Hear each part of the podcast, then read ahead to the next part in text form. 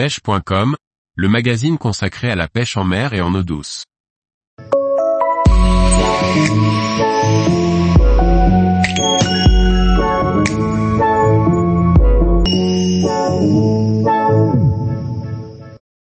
Quatre leurres indispensables pour pêcher le peacock bass en Colombie. Par Liquid Fishing. Pêcher le peacock bass en Colombie ne nécessite pas vraiment d'avoir beaucoup de leurres, une sélection pertinente permet de faire face aux situations rencontrées sur place. Jerkbait minnow, jerkbait, bucktail jig ou propbait, quatre leurres à emporter. Les jerkbait minnow sont les leurres que j'utilise le plus souvent pour pêcher le peacock bass. C'est un leurre polyvalent, qui accepte les animations rapides et saccadées comme les récupérations lentes. Les modèles destinés à la pêche du bar, d'une quinzaine de centimètres, de forme effilée et qui évoluent entre 30 à 80 cm sous la surface ont ma préférence. Sur place, un leurre populaire est le Pucara, son équivalent dans les rayons français serait le Tiny Buster Jerk ou tout autre jerkbait à brochet de taille similaire, autour de 10 cm. L'animation de ce leurre est très simple, du linéaire assez rapide permet de déclencher des attaques et d'explorer de grandes zones rapidement. Le bucktail jig est le leurre indispensable pour pêcher le peacock bass. C'est un leurre qui ne permet pas de couvrir de grandes surfaces, en revanche, il est capable de déclencher des touches de qualité.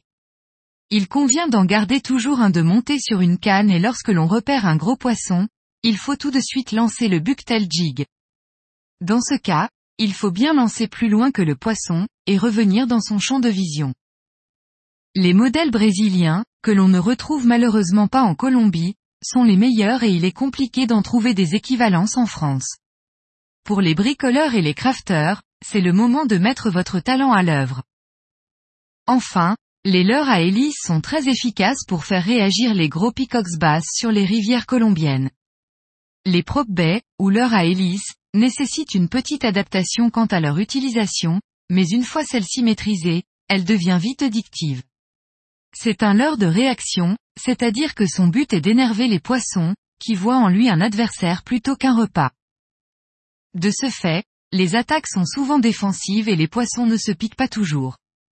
L'utilisation peut donc en être frustrante, car c'est un leurre qui sollicite beaucoup d'énergie pour l'utiliser, et rapporte peu de touches.